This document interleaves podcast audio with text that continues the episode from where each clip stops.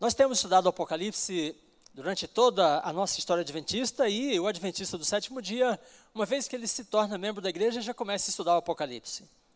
É verdade ou não é? é e eu estou falando aqui com a igreja do NASP, que tem esta, é, essa inclinação né, para estudo, para compreender a palavra de Deus, e também com a igreja que está nos acompanhando pela internet, que também aprecia o Apocalipse. O adventista do sétimo dia, quando se converte, ele já começa a caminhar com o Apocalipse. No entanto, os nossos estudos de Apocalipse, eh, em geral, são marcados por uma ênfase muito negativa. As pessoas querem saber sobre o dragão, sobre as bestas, eh, ficam impressionadas com as trombetas, os selos, né, destruição, morte, perseguição, tribulação. E às vezes fica a ideia de que esta é a mensagem do Apocalipse. Bem, então nesta noite e ao longo deste mês, eu quero mostrar para você que a mensagem do Apocalipse é bem diferente. Essas coisas fazem parte. O dragão é um personagem do Apocalipse, ele é o antagonista, né? mas o protagonista é o Cordeiro de Deus, é o leão da tribo de Judá. É, a mensagem principal do Apocalipse é de que há redenção completa, perfeita, para todos aqueles que creem, é, por meio do sangue do Cordeiro. Então, é uma mensagem positiva, é otimista, é uma mensagem de garantia né, para o povo de Deus. E nós queremos dar esta ênfase ao longo do estudo que teremos este mês. Então, peço que você esteja em oração para o estudo que teremos nesta noite e também para as demais reuniões que teremos ao longo do mês. Nós teremos ao todo quatro estudos. E nós vamos começar hoje então com o primeiro, tratando sobre o Apocalipse, o santuário no livro do Apocalipse. E você que está acompanhando pela internet, tem sua Bíblia, pode abri-la no Apocalipse, porque nós vamos ler alguns textos nesta noite. Eu gostaria de eh, começar falando de eh, um, um, tema né, que tem a ver com a abertura desta série. E esse tema é reavivamento. Eh, veja esses quadros. Alguns projetos, programas da Igreja Adventista na América do Sul e do mundo. Todos eles têm um fator em comum. A Igreja de Deus está buscando reavivamento e reforma. Reavivamento e reforma por meio de vida devocional sólida, madrugadas em oração com Deus, uh, dez dias de oração, dez horas de jejum e muitos programas evangelísticos e missionários. E em todos estes programas, nós percebemos uma tônica, como eu disse, a busca por revivamento e reforma. Bem, uh, Ellen White fala que reavivamento é a maior e mais urgente necessidade do povo de Deus. Nós estamos familiarizados né, com esta expressão dela.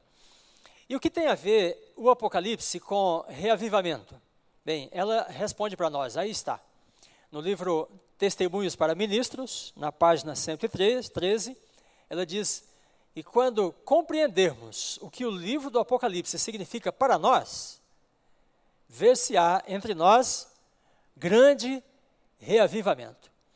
Então, o reavivamento da vida espiritual, da vida devocional e da vida missionária da igreja passa pelo reavivamento no estudo e na compreensão do Apocalipse. Porque este livro tem mensagens específicas, diretas para o povo de Deus nesses dias. Quando nós falamos de verdade presente, o Apocalipse trata com a verdade presente. E então, compreender, estudar e compreender e viver este livro é parte né, da caminhada do povo de Deus para o reavivamento. Então, estou encarando esta série ao longo do mês de março aqui na igreja né, com essa perspectiva.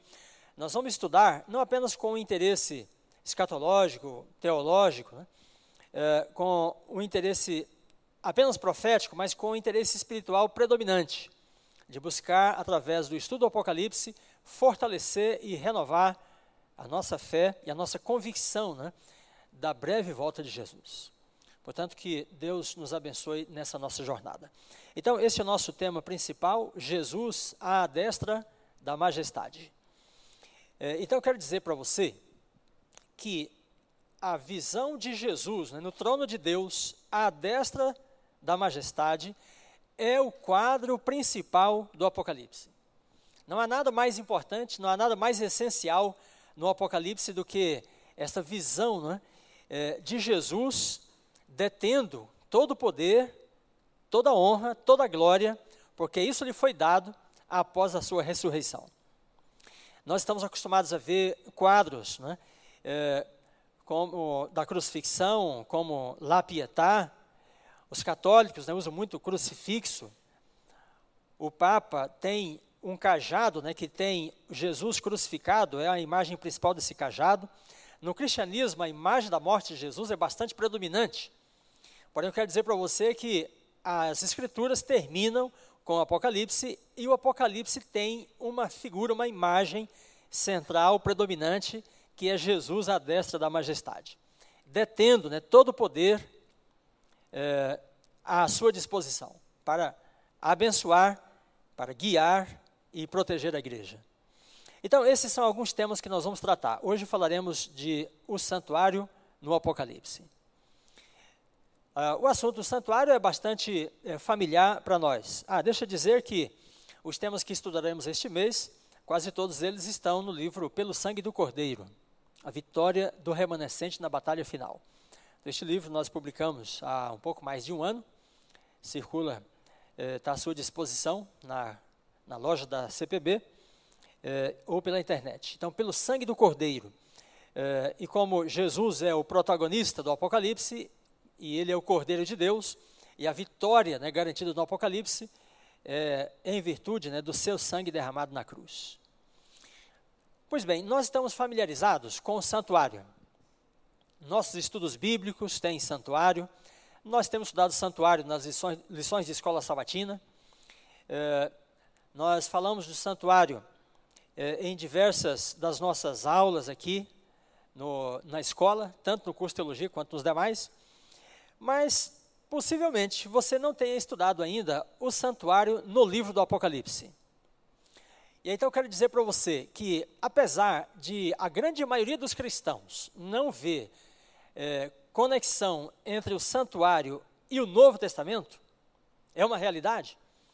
É, apesar de muitos cristãos considerarem que o santuário já não tem mais relevância porque o véu rasgou-se né, quando Jesus morreu na cruz, Apesar disto, eh, o santuário é recorrente no Novo Testamento e ele é uma moldura né, predominante no livro do Apocalipse.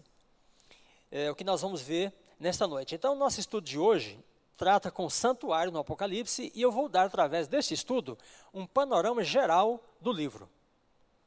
É, percebendo o santuário no Apocalipse, nós conseguimos ver é, o Apocalipse a partir de um, um panorama geral é, e ele nos ajuda a entender as visões do livro. Bem, você conhece bem esta imagem aí. O, o santuário era parte da vida diária do povo de Israel. No deserto, onde eles se acampavam, então era feito uma espécie de, de acampamento quadrangular, e no centro ficava a tenda do testemunho, o tabernáculo. Então havia um pátio é, uma cerca, uma, um, um, uma cortina né, que está circundando esse pátio. O primeiro objeto né, do pátio é o altar do sacrifício, é, o altar do holocausto, onde havia fogo né, queimando oferta constantemente. É, havia o sacrifício diário, feito pela manhã e à tarde, o sacerdote ministrava né, todos os dias no santuário. E os pecadores vinham, traziam sua oferta, a oferta pelo pecado, um cordeiro, um animal, era sacrificado no altar do holocausto. O sacerdote lavava suas mãos na pia e então entrava para ministrar no santuário. Uma vez no ano, vinha então o povo para o dia da expiação. Então, o sacrifício de dois bodes, e o sumo sacerdote entrava com um pouquinho do sangue do bode para o Senhor eh, e aspergia diante eh, da presença de Deus no lugar santíssimo. Bem, então, o santuário eh, é bastante familiar para nós e na Bíblia. Os israelitas tinham o santuário como sendo o centro da sua religião e da sua experiência de vida, uma vez que a religião envolvia toda a vida deles. Se nós entramos ah, para o texto bíblico, então encontramos o santuário ao longo da Bíblia, do Gênesis ao Apocalipse. Veja, no, no Éden, a palavra de Deus diz: eles ouviram a voz de Deus que andava no jardim. E muitos têm defendido que o jardim do Éden era um santuário. E neste santuário, onde Deus colocou Adão e Eva, ele andava, ele passeava por ali. Não era um lugar que ele simplesmente batia e voltava. Né? Então a expressão bíblica, quando diz assim, é, passeava ou andava pelo jardim, outras Bíblias dizem caminhava pelo jardim, significa que aquele era um lugar né, é, em que Deus se demorava e ele tinha prazer em estar. Quando o Éden teve de se fechar por causa do pecado, Adão e Eva foram expulsos dali, então a presença de Deus não permaneceu com o ser humano de forma direta, pessoal. Mais tarde, então, ele mandou que fizesse o santuário. Para que finalidade? para muitas finalidades, mas para uma predominante, para que eu possa fazer o quê? Habitar, para que eu possa estabelecer a minha presença entre vocês. Então, santuário é lugar de habitação. No livro do Salmo 73, verso 17, o salmista debate-se né, com uma questão existencial é, dramática, e ele chega a duvidar da justiça de Deus, porém ele fala assim, até que eu entrei no santuário e aí percebi o fim, o fim dos ímpios. Então, o santuário proporciona né, uma visão é, da justiça de Deus, é, de como ele vai resolver todas as coisas. Em Ezequiel, Deus lamenta as abominações, impurezas, né, corrupções que o povo de Judá fazia no santuário, e daí ele fala para o profeta assim: para que eu me afaste do meu santuário. Veja, interessante essa expressão porque ela sugere né, que Deus tinha de sair do santuário contrariamente à sua vontade. Ah, o desejo de Deus era de permanecer, mas o povo foi contaminando né, o santuário a ponto de ele não poder continuar habitando com eles.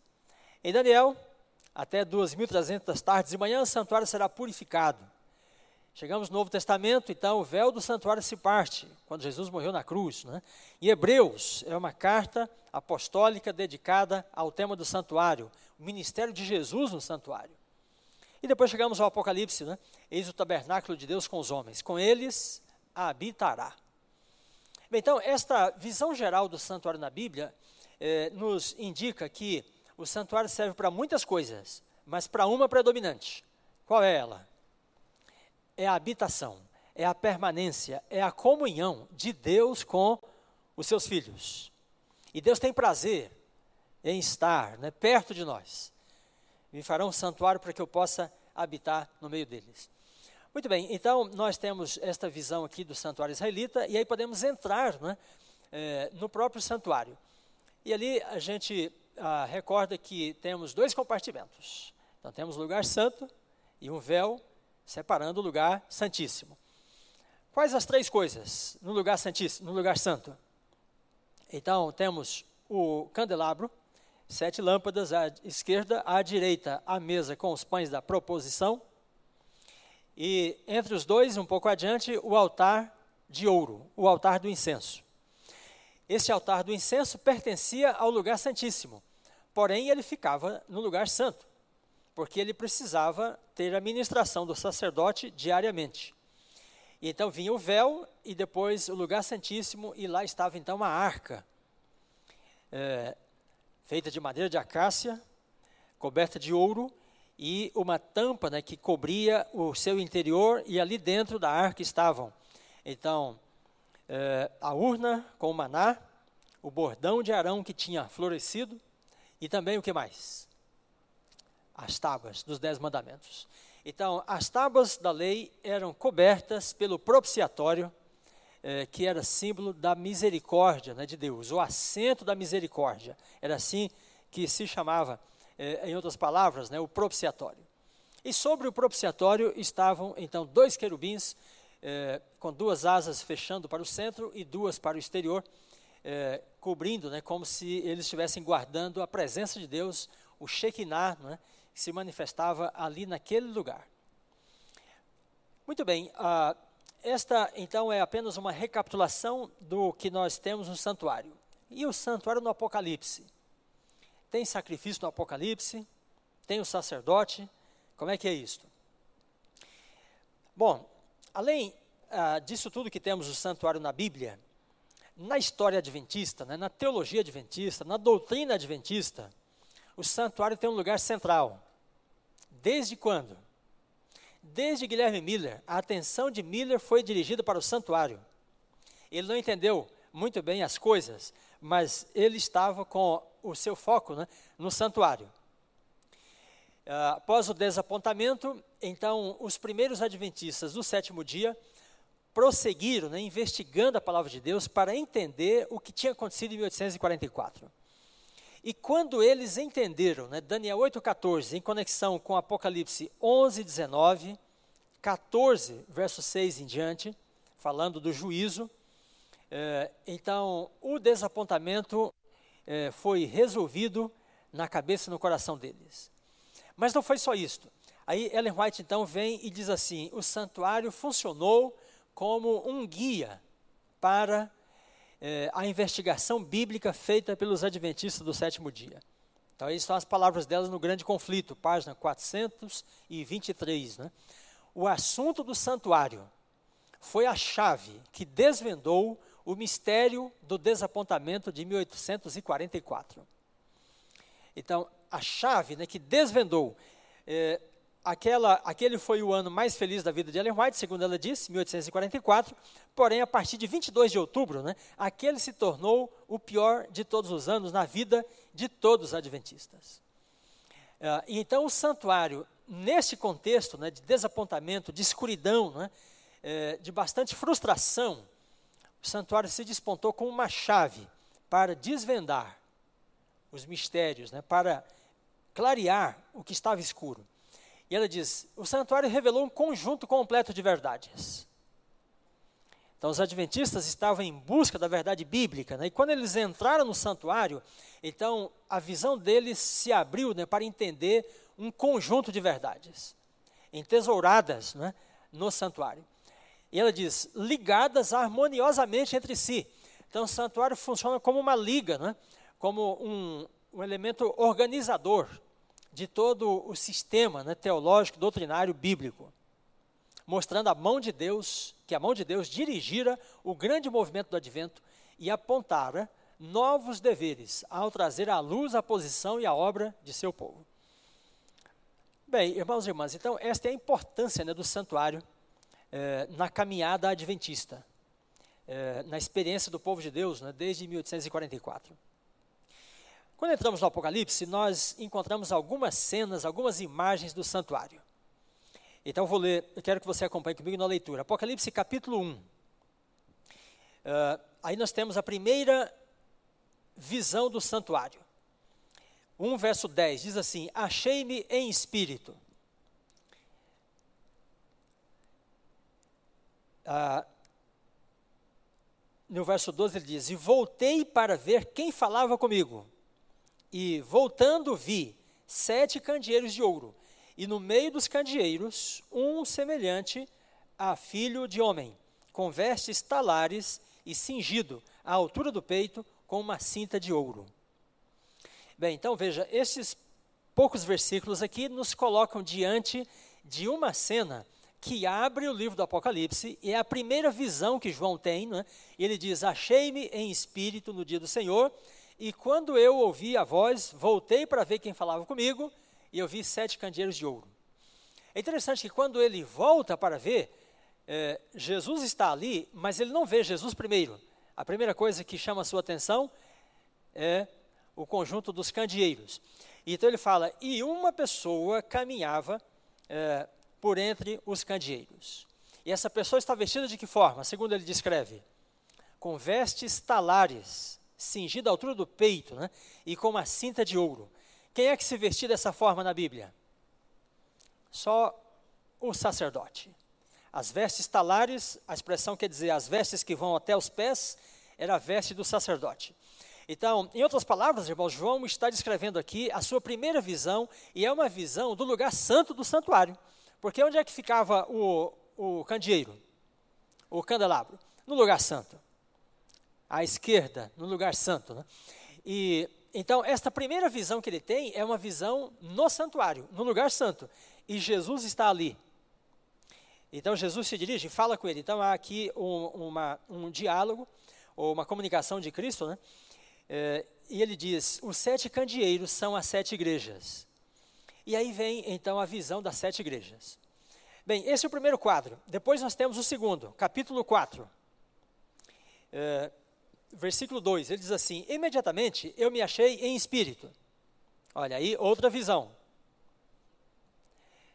A segunda visão. E eis armado no céu um trono, e no trono alguém sentado. Uh, e ele vai descrevendo então toda a sala do trono ao longo do capítulo 4, e aí quando entra no capítulo 5, há uma cena que se desenvolve na sala do trono. E esta cena é para a entronização de Cristo e a inauguração do santuário celestial para o ministério de Cristo. Eu vou falar disto semana que vem. Bem, mas você deve estar perguntando, mas pastor, o que tem a ver o trono com o santuário? O que tem a ver o trono com o santuário? Bom, é, vamos para o capítulo 8, versículo 3. E aí leia comigo o finalzinho do versículo 3 no capítulo 8. Diz assim: Sobre o altar de ouro que se acha diante de onde? Hã? Sobre o altar de ouro que se acha diante do, do trono. Bem, então, uh, vamos, uh, vamos voltar aqui à, à, imagem. Ele diz que o altar de ouro, é, onde ministra ali o sacerdote ministrando o incenso, né? É, na visão dele do santuário celestial, ele diz que o altar de ouro estava diante do trono. Logo, o trono corresponde a que espaço? O lugar santíssimo. E, portanto, a visão do capítulo 4 e capítulo 5 é também uma visão do santuário. Então, esta é a segunda visão que ele tem e é a visão, é uma visão do santuário. Eu vou falar dela especificamente na semana que vem. Aí no capítulo 8, onde nós já estávamos, então nós temos a terceira visão. Ali estão as imagens mais ou menos na ordem. E o verso, o capítulo 8, então, o versículo 3, né, diz assim: Veio outro anjo e ficou em pé junto ao altar, com um incensário de ouro. Bem, então vamos entender do que João está falando, né? Ele diz que veio um anjo e ficou junto ao altar, o altar de ouro. E esse anjo tinha um incensário. Qual é o anjo que pode é, oficiar com o incensário? O incensário representa o quê? a mediação, a intercessão. Mas um anjo pode fazer intercessão? O que vocês acham? Não, o anjo não pode interceder, só Cristo intercede. Né? Então, o anjo aqui é o anjo do Senhor. No capítulo 1, verso 1, quando ele fala revelação de Jesus Cristo que Deus lhe deu e enviou por meio do seu anjo, então aí ele já menciona o anjo que é o anjo do Senhor, e aqui novamente o Apocalipse faz referência ao anjo do Senhor, porque ele está ministrando né, com o incensário no altar de ouro. E ele diz assim: E foi-lhe dado muito incenso para oferecê-lo com as orações de todos os santos sobre o altar de ouro que se acha diante do trono. Muito bem, então nessa terceira visão, é, a visão ainda é no lugar santo e ele vê o sacerdote ainda ministrando junto ao altar do incenso, fazendo a mediação, é, a intercessão. Ok, então aqui chegamos à, à, terceira visão do santuário que nós temos no Apocalipse. Depois nós temos uma seguinte ainda, capítulo 11, versículo 19. Apocalipse 11, 19, diz assim, Abriu-se então o santuário de Deus que se acha no céu. Olha, abriu-se o santuário que se acha no céu. Portanto, este é o santuário celestial. Né? E foi vista a arca da aliança no seu santuário. E sobrevieram relâmpagos, vozes, trovões, terremoto e grande saraivada. Bem, ah, se as três visões anteriores eh, trataram com o santuário e com o lugar santo, esta quarta visão, a abertura eh, da, da arca, trata agora com o lugar santíssimo. Então, na quarta visão, o véu é aberto e então se vê a arca da aliança. E foi vista né, a arca da aliança. Ok, então esta é a quarta visão e partimos aí para o capítulo 15, onde nós temos a quinta visão do santuário no Apocalipse. Capítulo 15, versículo 5 em diante, diz assim: Depois dessas coisas, olhei e abriu-se no céu o santuário do tabernáculo do testemunho. Olha, novamente, agora é uma visão do santuário em que compartimento? Abriu-se o santuário do tabernáculo do testemunho. O que é o, que é o, que é o testemunho no, no santuário? As tábuas do testemunho. Né? Então, novamente, esta visão que está do capítulo 15, verso 1 até é, o 16, verso 1, trata com o santuário novamente no lugar santíssimo. Ah, e aí vamos para a penúltima visão que está no capítulo 17. Então, no versículo, é, melhor, capítulo 16, versículo 17, nós temos apenas um flash, né? É, mas que indica uma ação no lugar santíssimo também. E diz assim, 16, 17. Então derramou o sétimo anjo a sua taça sobre o ar, pelo ar, e saiu grande voz do santuário às vezes do trono, ah, do lado do trono, dizendo: Está feito. Está feito. Bem, ah, os sete anjos que têm as sete taças saem do lugar santíssimo, está dizendo no capítulo 15, e eles saem para derramar as taças. Quando derrama então a última taça, a sétima, né, pelo ar, então aí João diz: saiu uma voz do santuário do trono e a voz dizia: Está feito. Esta é a mesma expressão que Jesus usa na cruz, né? está feito. É, esta expressão significa que as pragas tinham já sido derramadas todas e o juízo de Deus estava consumado com as sete pragas. Porque no capítulo 14 diz: Com esta se consuma né, a ira de Deus. Então, no capítulo 16, verso 17, nós temos um encerramento com o final das pragas e o está feito, que, que é uma voz, né, e a voz anuncia do lugar santíssimo. E por fim, irmãos, nós temos então no capítulo 21, né, eis o tabernáculo de Deus com os homens, com eles habitará. E aí novamente o santuário, e agora com aquele mesmo propósito do Éden e o propósito do santuário do, do deserto, né, para que eu possa habitar no meio deles. Bem, nesse, nessa a rápida passagem que fizemos pelo Apocalipse, então detectamos né, sete menções ao santuário, que na verdade são sete cenas. Agora, quero mostrar para você que elas não estão assim dispersas, desorganizadas no Apocalipse. Na verdade, elas têm uma ordem perfeita, uma organização criteriosa. Eu quero mostrar isso então agora com este quadro aqui. Espero que você consiga ler é, daí de onde você está. Então, as cenas que nós lemos não são cenas dispersas que estão assim jogadas no Apocalipse. Não, elas são cenas organizadoras, estruturadoras do Apocalipse. E este quadro aí nos ajuda a entender esse aspecto do santuário. Então, vamos observar o quadro. Primeiro nós temos lá santuário, no número 1, na seção histórica, né? e aí 1 de 10 a 20, Jesus no lugar santo. Em seguida vem a visão das sete igrejas. Depois nós temos a cena 2, né? então santuário, capítulos 4 e 5. A inauguração do santuário, entronização de Jesus e início do ministério dele. Aí depois vem então os sete selos. Depois temos o capítulo 8, então a visão do, do sacerdote fazendo a intercessão. Em seguida vem as trombetas.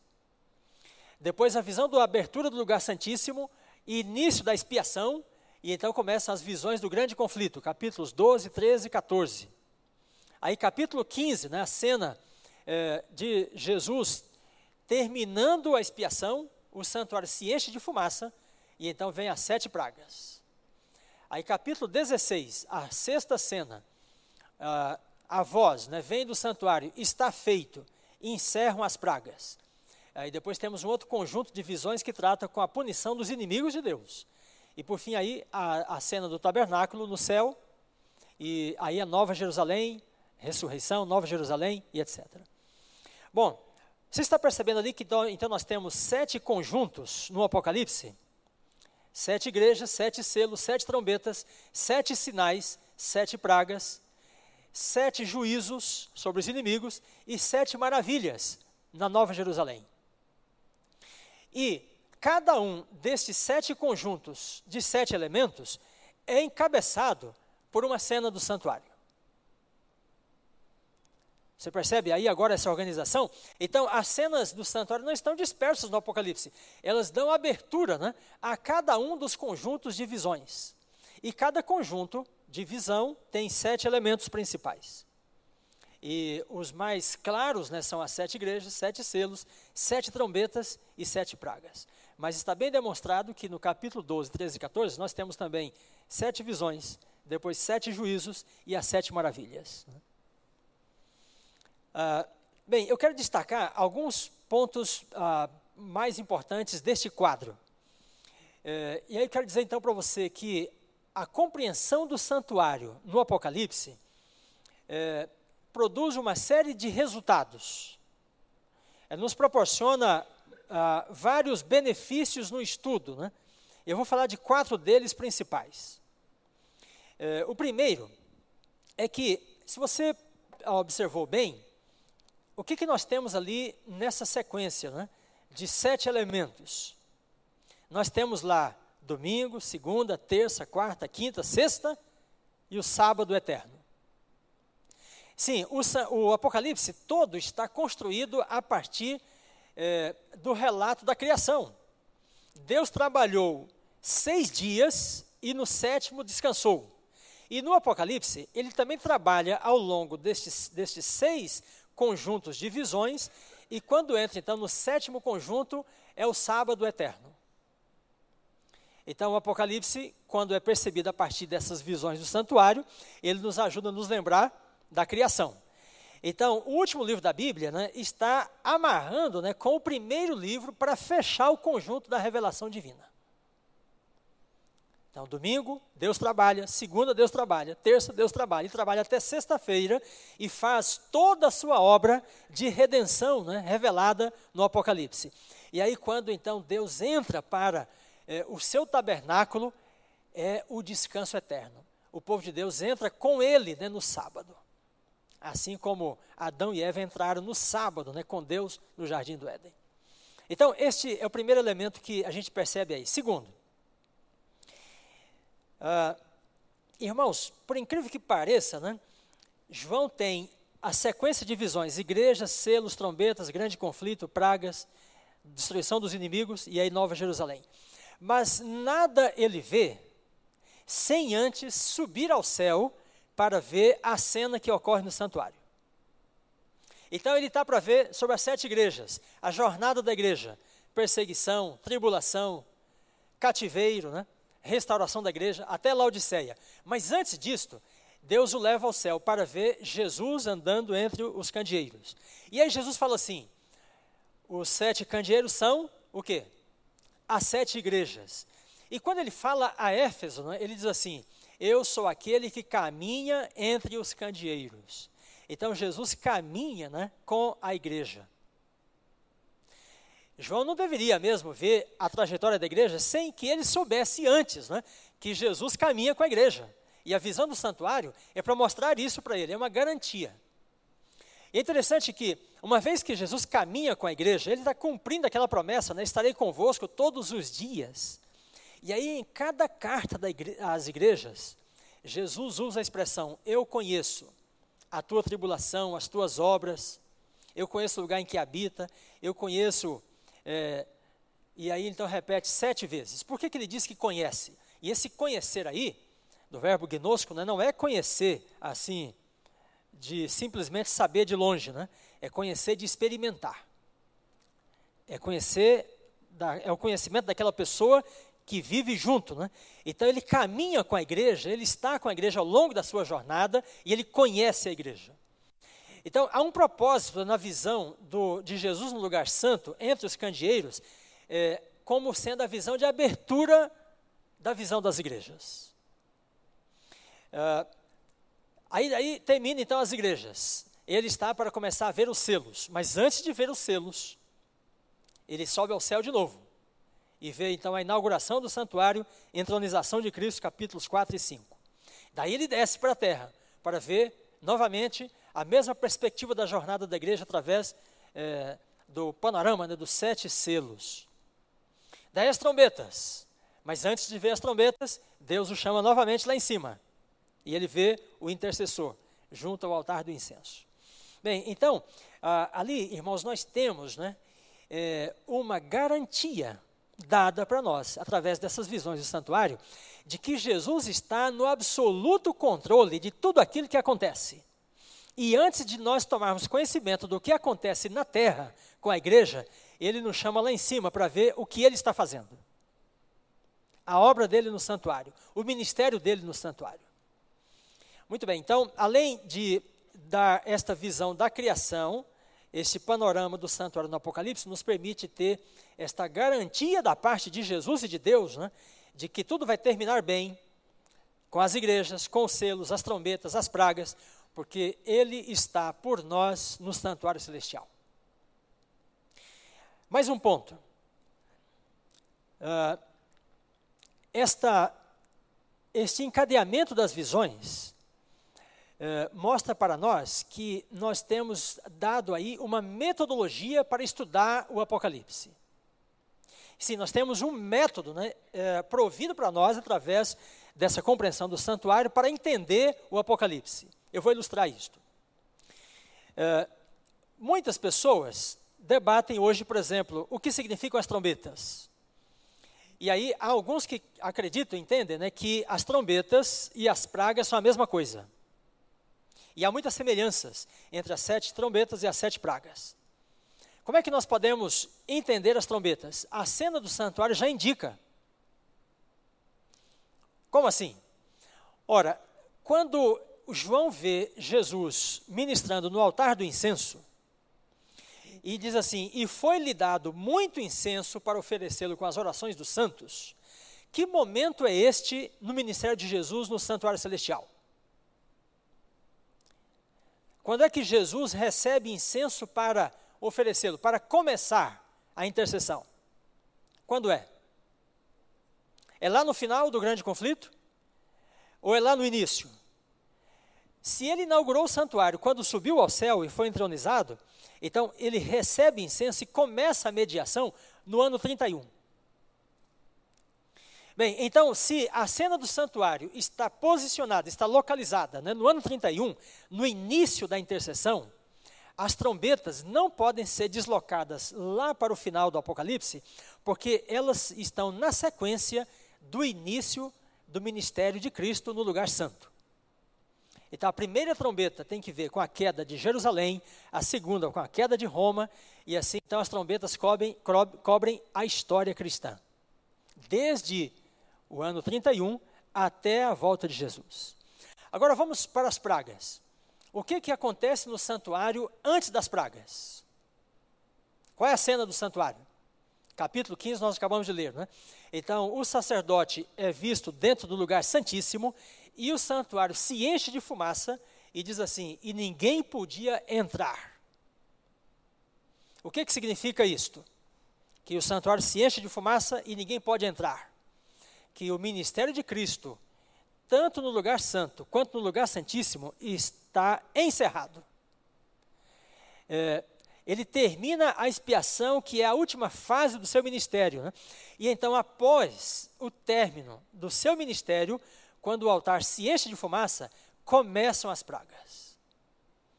Então, as trombetas começam, portanto, no ano 31, quando começa a intercessão, porém as pragas começam lá no final, quando Jesus termina o juízo investigativo, a expiação.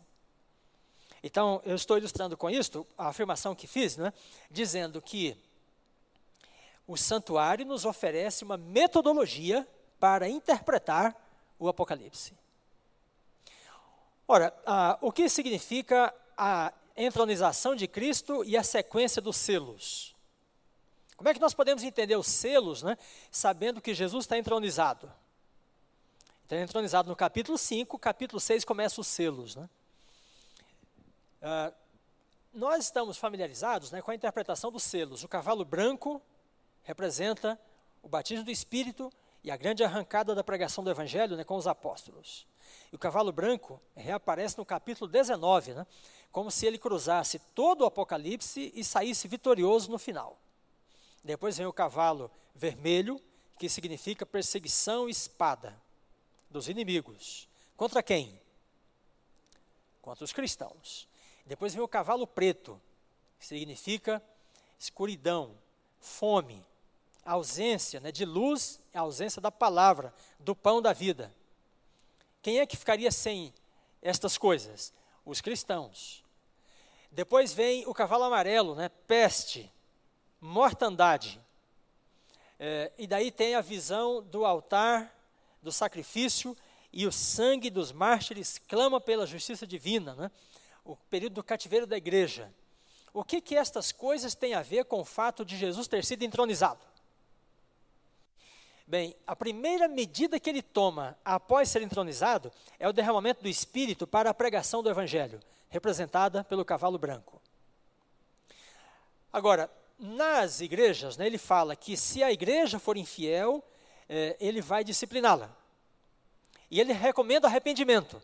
Por que ele fala de arrependimento já na segunda igreja? Porque no segundo século, irmãos, os cristãos já começaram a se distanciar do Antigo Testamento, especificamente do sábado. Por quê? Porque queriam se distinguir dos judeus, os judeus eram malquiços do Império Romano, então os cristãos pensaram: se nós continuarmos guardando o sábado e toda a Torá, nós seremos judeus no Império Romano, seremos perseguidos junto com eles. Né?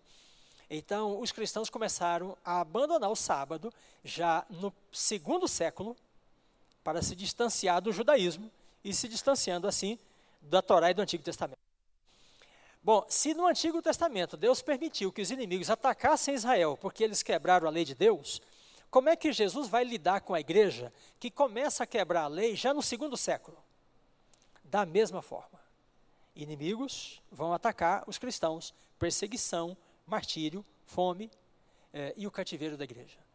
Com que finalidade Deus permite essas coisas? Para destruir a igreja? Qual é a finalidade? restaurar. Quando, Jesus, quando Deus permitiu o cativeiro do, do reino de Israel nas mãos dos assírios né, e de Judá nas mãos dos caldeus, qual era a finalidade? Era restaurar. Então, os selos mostram para nós as medidas que Jesus toma, né, estando ele no trono, para guiar a igreja, a fim de que ela cumpra o seu papel e possa chegar justificada até o segundo advento.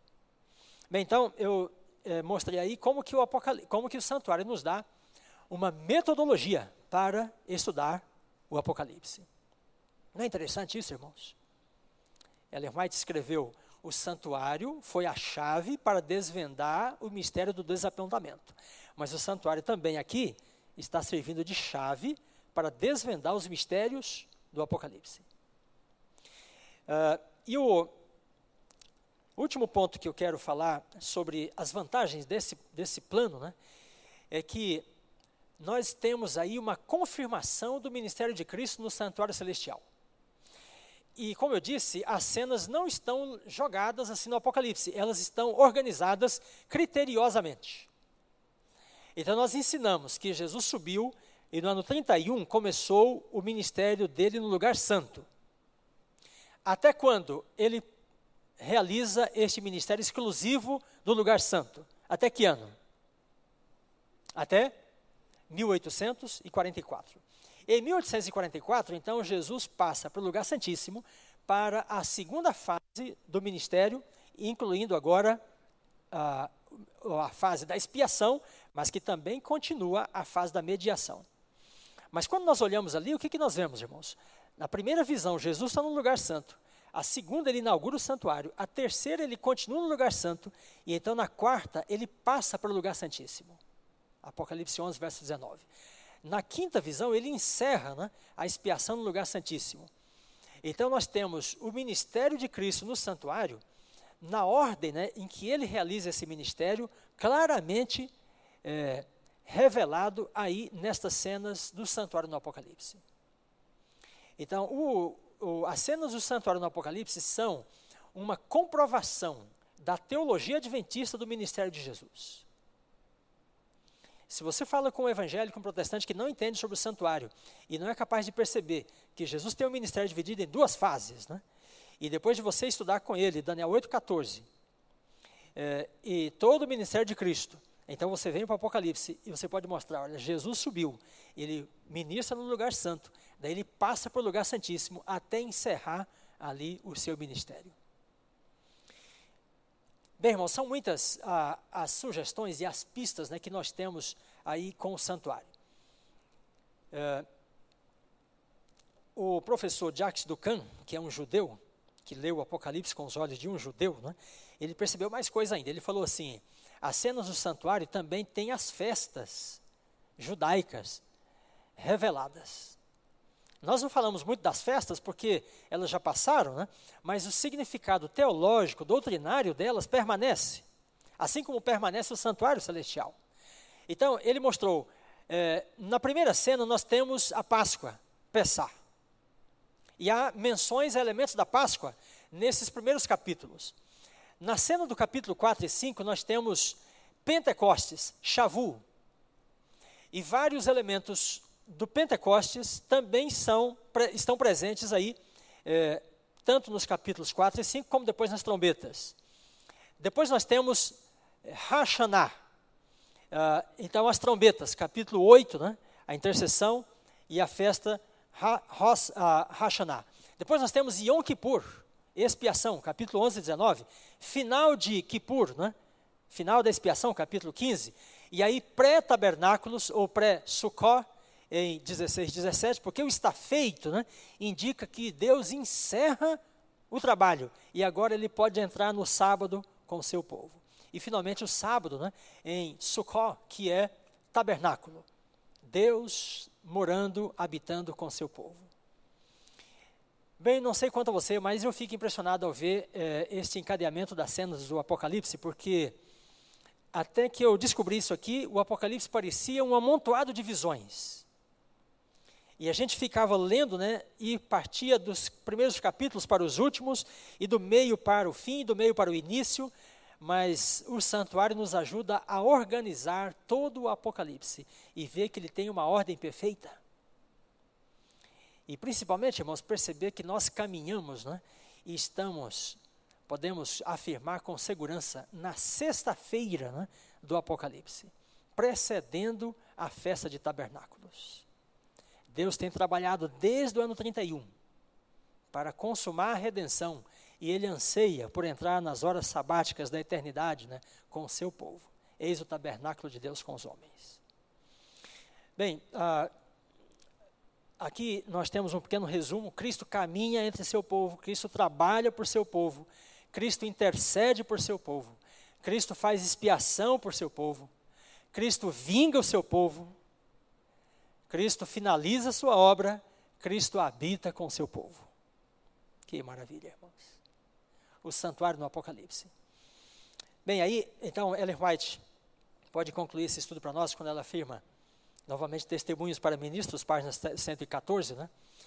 Uh, uma coisa se compreenderá certamente, com segurança, né? do estudo do Apocalipse, que a ligação entre Deus e seu povo é íntima e decidida. Isso está claro nas igrejas, né? Eu conheço, eu conheço, eu conheço. Maravilhosa ligação é vista entre o universo do céu e este mundo. Há uma conexão, irmãos, entre o santuário celestial e os acontecimentos aqui da terra. Por isso, João subia e descia ao longo das suas visões. Né? O tempo do céu está conectado com o tempo da terra. Quando Jesus abriu a cortina e passou para o lugar santíssimo, né, aqui na terra, Irã Edson teve aquele insight e os primeiros adventistas estavam né, entrando exatamente dentro do santuário para entender 1844. Então, há uma ligação entre o céu e a terra, e essa ligação é inquebrantável, é inseparável, essa ligação é infalível, né? e ela é íntima e decidida. Deus ama seu povo, Deus está com seu povo, ele caminha com seu povo, né?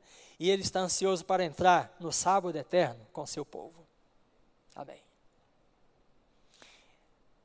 Bem, Hernani, nós poderíamos ter uma ou duas perguntas, e se eu não souber responder, eu vou passar para você.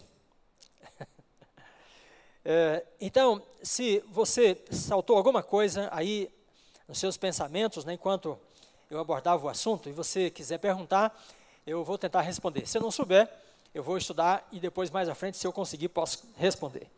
Então, se você tiver uma pergunta, pode levantar a sua mão, é, ou fazer uma observação, uma participação. É, e o Hernando vai nos ajudar levando o microfone até você. Pastor? Pois não. Eu tenho uma pergunta. Na realidade, é, pois não, claro, eu, nós estudamos Apocalipse com o senhor, foi muito bom no quarto ano. Você foi um bom aluno. Você foi um bom aluno lá. Ah, muito obrigado. É, vemos aí que as cenas, a primeira parte nós vemos a, a igreja, né? depois os selos e depois as trombetas. Uhum. Assim como em Daniel também, né? temos o capítulo 2, o capítulo 7, o capítulo 8, que fala do mesmo evento, né? contado em modo diferente. Podemos então entender que essa parte histórica seria na realidade o mesmo evento contado em partes é, em modos diferentes. Uhum, que cobre toda a história. Uhum, perfeitamente. Muito obrigado, Fábio. É, esta, este quadro nos mostra claramente né, que o Apocalipse se processa de forma recapitulativa. Assim são as visões apocalípticas. Né? Por que, que elas são recapitulativas? Porque o segundo quadro nos ajuda a entender melhor o primeiro. E quando estudamos dois ou três né, ao mesmo tempo, então, um vai nos ajudar a entender melhor o seguinte. E, então Deus recapitula o período histórico através de uma visão diferente, e é, esta é a, é a sistemática da profecia apocalíptica. Daniel 2, como você bem mencionou, 7 e 8, né, é, também são recapitulativos. Pois bem, temos mais uma participação, uma pergunta?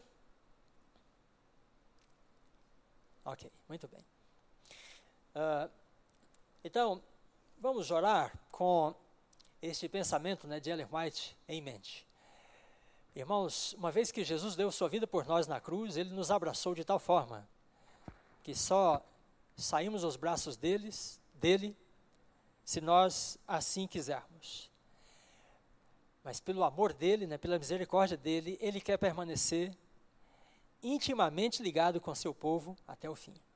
Por onde quer que você passar, qualquer que sejam as suas experiências, os dramas que você encontra, tenha certeza, você não está sozinho. Eu conheço a tua tribulação, eu conheço as tuas obras, porque Ele é aquele que caminha entre os candeeiros. Feche os seus olhos, vamos falar com o nosso Deus. Querido e bom Pai, nós te louvamos nesta noite, Senhor, pela luz da tua palavra. Te louvamos, ó Pai, porque deste o privilégio à tua igreja de compreender o santuário sistema de verdades harmoniosamente organizadas, através das quais nós podemos perceber claramente o plano da salvação. Ó Deus, obrigado, Senhor, porque o Senhor manifestou o desejo ao teu povo no passado de habitar com a tua herança. Me fará um santuário para que eu possa habitar no meio deles. Te louvamos, Senhor, porque tens preparado um santuário, a Nova Jerusalém, para habitar com os teus filhos. Ó Deus, que esta é, esta visão dos teus planos possa encher o nosso coração de alegria, de esperança e de expectativa. Nós te damos graças também, Senhor, porque os pioneiros adventistas estudaram o santuário e entenderam o plano da salvação, as profecias, a experiência deles através do estudo desse tema tão importante. E, ó Pai, nós aqui agora, mais de 150 anos desse início do estudo do santuário, não nos deixe perder de vista ou não nos deixe desviar nossa atenção desse tema tão fundamental. Alimenta-nos de esperança, de convicção, de conhecimento e entendimento, da sabedoria do Espírito, e que nós, ao entendermos essas verdades, possamos ser cheios do Espírito para compartilhá-las com o mundo à nossa volta. Abençoa a igreja aqui reunida, alimenta-nos da tua palavra cada dia e ao longo deste mês, através do estudo do, Apocalipse, alimenta-nos da tua palavra, Pai. É o que nós te pedimos em nome de Jesus. Amém. Amém. Bem, obrigado então pela sua participação, sua presença. Obrigado pessoal da internet. No próximo domingo nós então estudaremos sobre Apocalipse 4 e 5. Leia em casa e traga as suas percepções. Nós vamos falar então da entronização de Jesus. Boa noite a todos.